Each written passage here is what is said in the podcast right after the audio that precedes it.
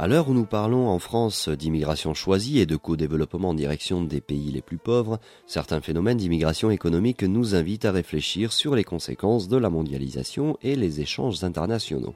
Par exemple, en Algérie, la moitié du marché de construction de logements sociaux a été confiée à des entreprises chinoises. La main-d'œuvre employée par ces grands groupes est importée de Chine, alors que l'Algérie souffre d'un taux de chômage supérieur à 30%.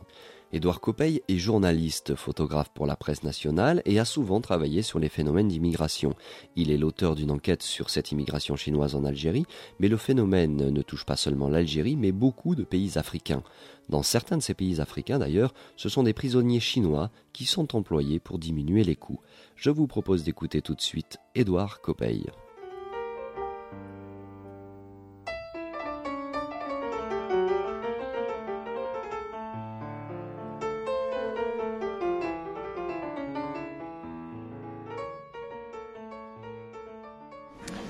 Tu es photographe de presse. C'est quoi aujourd'hui être photographe de presse dans, les médias comme ils existent?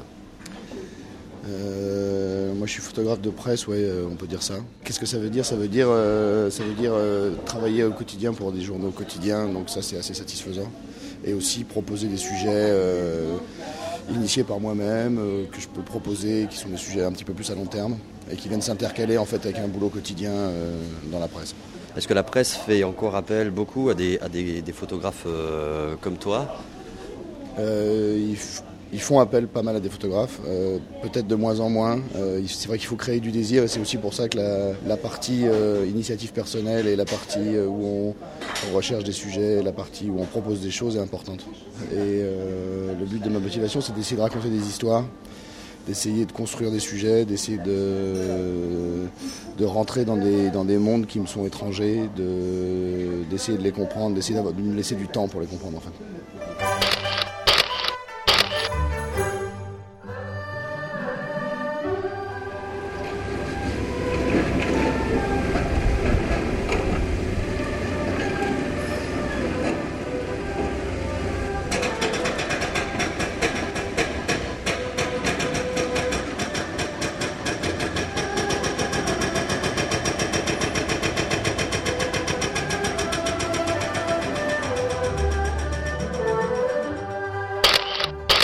Réalisé un travail autour de l'immigration chinoise en Algérie. Est-ce que tu peux nous en dire un petit peu plus sur, euh, sur ce phénomène-là euh, Et est-ce que cette Algérie, tu la connais suffisamment bien justement aujourd'hui pour pouvoir euh, décrypter ce phénomène? Oui, alors c'est une espèce de, vieux tropisme qui me traînait dans la, dans la tête, parce que j'avais été en Algérie en 91, assez longtemps. Et j'y suis retourné, en fait, c'est là où les, commandes et les choses personnelles peuvent s'imbriquer. J'y ai été pour une commande pour Libération, pour le 50e anniversaire de l'insurrection algérienne. Et euh, à cette occasion-là, j'ai découvert euh, ces Chinois qui euh, faisaient pousser des villes nouvelles aux périphéries des villes, qui construisaient les barrages, et puis tous les produits manufacturés. Et en fait, j'ai fait cette première chose pour Libé et après je suis revenu de ma propre initiative essayer de voir si on pouvait creuser un peu cette histoire de Chinois. Alors sachant que c'est des sujets qui sont euh, obligatoirement où on est obligatoirement obligé de prendre des risques, on est obligé d'aller sur place pour pouvoir rencontrer les gens, parce qu'on ne peut pas euh, téléphoner pour euh, prendre rendez-vous avec l'ambassade de Chine en Algérie, c'est impossible. Mais justement, le pays, il est dans quel état aujourd'hui et quelle est la situation? Je dirais que c'est avant tout une. ça va mieux, évidemment, mais c'est beaucoup une situation d'urgence. Et euh, les décisions gouvernementales et les décisions euh, qui sont prises sont des situations d'urgence, sont, des, décisions qui sont euh, propres à une situation d'urgence. C'est vraiment une, après-guerre où, comme ça va un petit peu mieux, tout le monde espère que ça va aller vers le mieux. Le gouvernement essaye de. Mais c'est un peu une cocotte minute parce que c'est un pays où il y a 50% de moins de 25 ans. Il y a 50% de ces jeunes qui sont au chômage. Donc socialement, c'est une cocotte minute. Donc, est-ce que c'est est -ce c'est grâce à cette urgence-là que les, responsables euh, de l'Algérie justifient euh, justement euh, ce qu'ils font avec les entreprises chinoises? Oui, parce qu'il faut donner immédiatement satisfaction à la population. Et les plus rapides et les plus efficaces pour construire un, immeuble le plus rapidement possible, pour loger le plus de gens possible, c'est les Chinois sur le marché mondial aujourd'hui. Donc ils les ont choisis sans aucun scrupule à ce niveau-là. Et finalement, c'est pas si mal pris par la population parce que finalement, les les Chinois sont envisagés comme des étrangers qui viennent construire pour les Algériens. Donc il n'y a pas trop de tension, contrairement à ce qu'on pourrait penser ou imaginer. Et quelles sont les conditions justement de, travail et les conditions sociales de, ces Chinois et euh, quels sont les, liens qui existent entre euh, la Chine, l'État chinois et ses entreprises nationales euh, chinoises et l'Algérie? En fait, dans les années 70, les liens avec les, zones communistes ont toujours été assez forts avec l'Algérie. Aujourd'hui, les liens qui existent, c'est des commandes qui sont passées d'État à État. Les conditions de travail, des, Chinois sur place sont euh, très loin même du code du travail algérien, puisque le code du travail algérien est hérité de l'administration française, donc assez proche de la France. Euh, mais comme c'est des trucs qui sont signés d'État à État, on a rencontré des gens de l'inspection du travail qui nous disaient qu'en fait ils ne contrôlaient pas parce que c'était d'État à État et que les, Chinois avaient leur propre méthodologie. Ils font les 3-8, ils ont un jour de congé par mois, ils, vivent dans des bases de travail où les conditions de vie sont sommaires, on peut dire. Et ils sont euh, isolés de la population locale aussi. C'est une entité à part en fait. Et il n'y a, pas eu de révolte de la part des Chinois sur leurs conditions? Non, les Chinois sont plutôt mieux payés qu'en Chine sur ce genre de chantier parce qu'ils sont expatriés pendant une certaine période. Il y a eu quelques problèmes de, salaire, il y a eu des manifestations de Chinois mais qui ont été très sporadiques et très vite étouffées. Parce qu'en fait, dès que les Chinois, euh, euh, c'est quand même un pays assez dur au niveau du, gouvernement, c'est des entreprises d'État et donc dès qu'un Chinois euh, a des revendications entre guillemets syndicales, il est très vite étouffé ou renvoyé en Chine et remplacé par un autre qui n'a pas de revendications syndicales.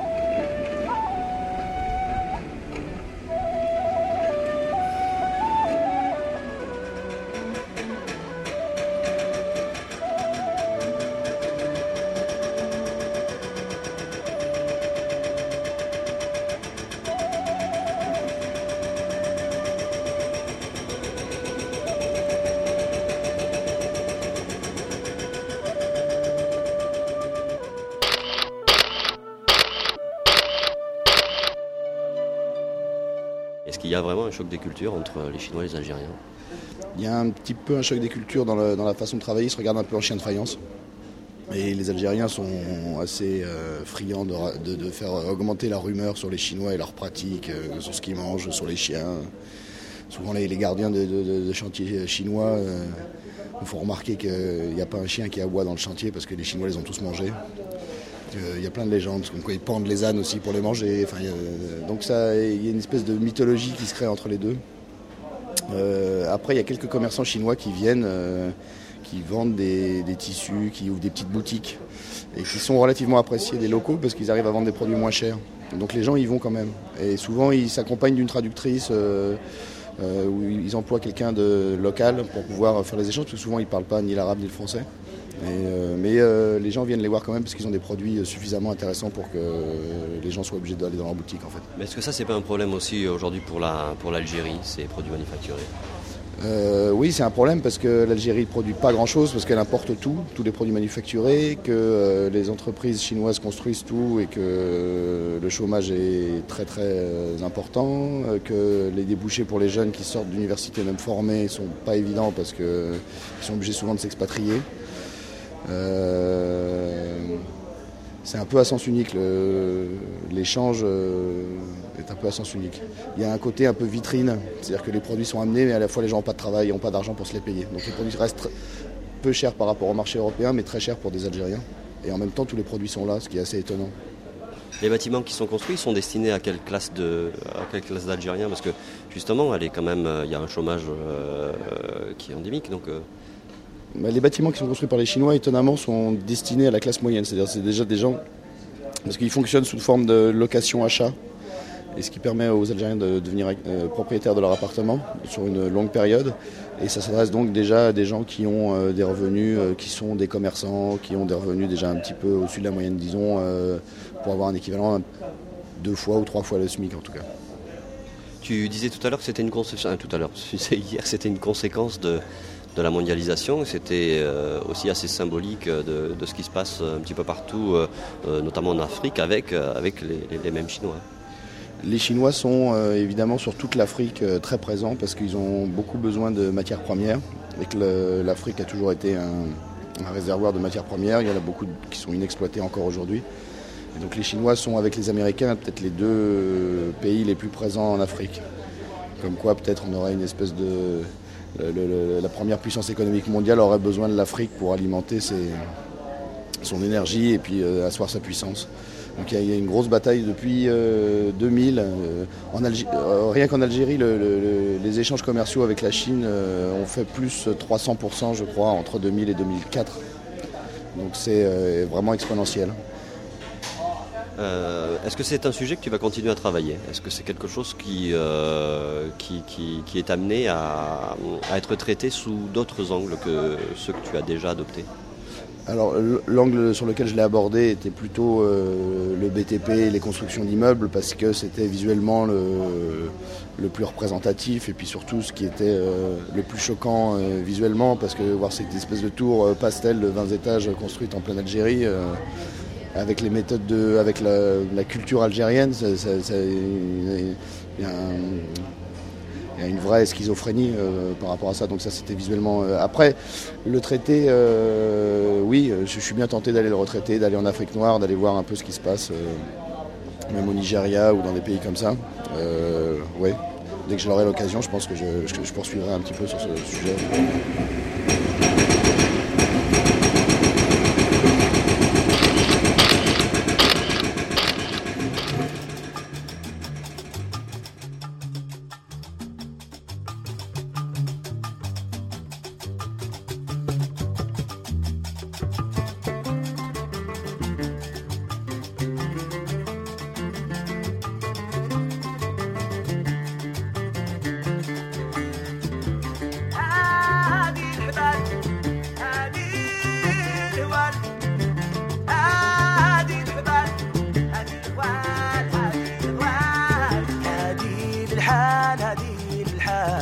هذا المكان بركان هذا المكان هذا المكان هذه الحنا بركان.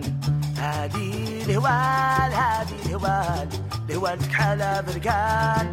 هذا الهبال مع ناس الحال تبرك الجبال بركان.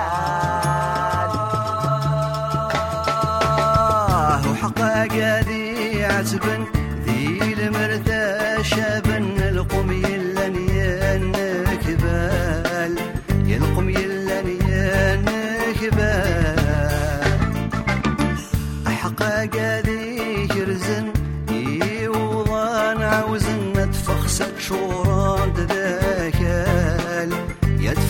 شوران تذاكا أحقا قادي مكرن ثمزين دير. ذي تقارت شان أخبال ارتحلو يرتحلو يرتحلو سنشاو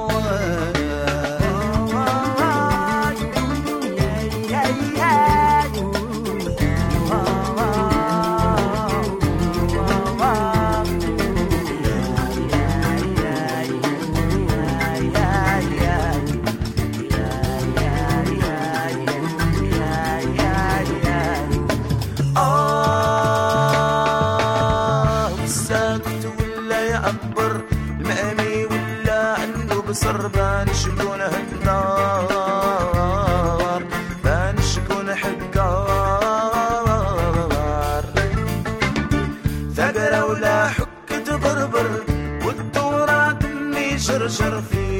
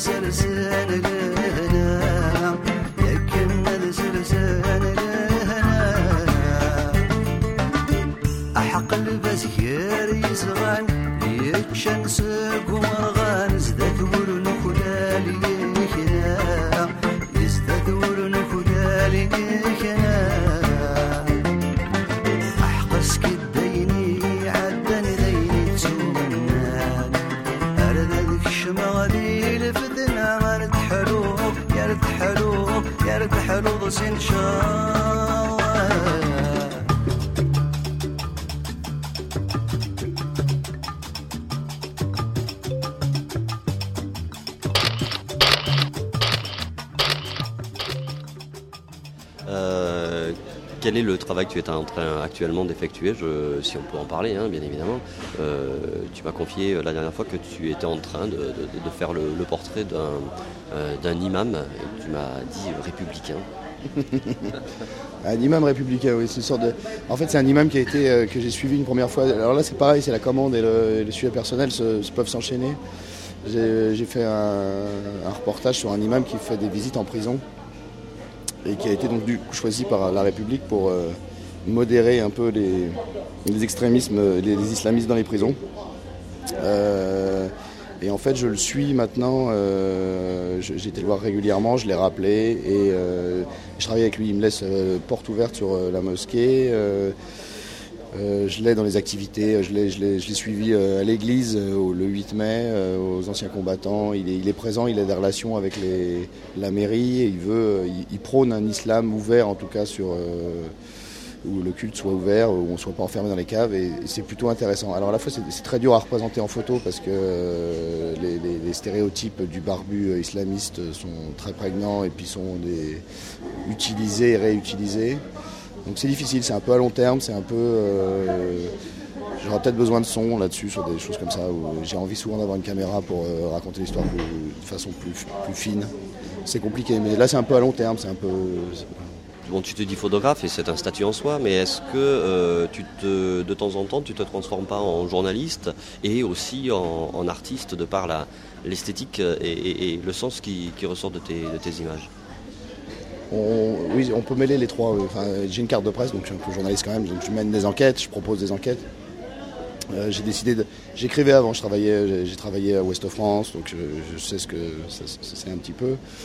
Euh, après, faire les deux bien, c'est compliqué. Donc on peut mener une enquête euh, en photo et avoir besoin d'appui du journaliste pour, pour étayer par le texte le sens des images. Euh, je préfère faire ça ou faire appel à des journalistes euh, qui font euh, pleinement leur métier plutôt que de faire les deux moyennement. souvent, c'est ce que j'ai choisi au bout d'un moment, en fait, de raconter les histoires par les images. Et tes images, elles s'exposent? Elles s'exposent. Là, l'Algérie est exposée à Paris, à l'espace Confluence. Et puis, oui, ça s'expose, ça se publie, il y a différents, différents moyens de, médiatiser tout ça. Puis les commandes sont c'est aussi un support où euh, je fais pas mal de portraits et c'est aussi un exercice différent mais qui, qui, me plaît aussi puis qui, euh, qui vient en contrepoint d'un autre travail. ça me permet d'aborder les choses de, manière différente. Mais lorsque tu prends une photo, ce sera ma dernière question, est-ce que tu penses euh, déjà à, ce qu'elle pourrait donner dans une exposition par exemple? Est-ce qu'il y a vraiment un caractère artistique en fait dans ta démarche aussi? Oui, oui, parce qu'on cadre, parce qu'on met en scène, parce que, euh, parce que je choisis les endroits où je veux faire les photos, parce que euh, je travaille sur un certain type de, de projet ou d'ambiance. Et, oui, je, oui, oui, indéniablement, euh, par l'image, on est obligé de caricaturer l'image, donc on la travaille esthétiquement, on la travaille sous on répète un peu toujours la même photo en fait. Pour, chaque photographe répète un peu les mêmes choses tout le temps. Euh, sous des formes différentes. Euh, et au final, euh, certaines villes ou endroits peuvent se ressembler sur, une même lecture d'un photographe. J'ai travaillé aussi à deux, parfois sur le même endroit, et c'est intéressant parce que même sur le même endroit, au même moment, deux photographes peuvent avoir deux lectures différentes. Parce que ce qui est intéressant en photographie, c'est d'apporter un point de vue, une lecture, un angle qui, nous correspondent. Alors forcément, moi je trie les lumières, les endroits, la distance sur, des sujets qui, donnent un, angle de vue. Si on n'apporte pas de point de vue, on peut faire des photos comme, de la télévision en fait. Donc on est obligé en, tant que photographe, à l'heure actuelle, avec le nombre d'images qui sont produites, d'affirmer un point de vue, un angle, un style. Donc ça, on est toujours à la recherche de ça.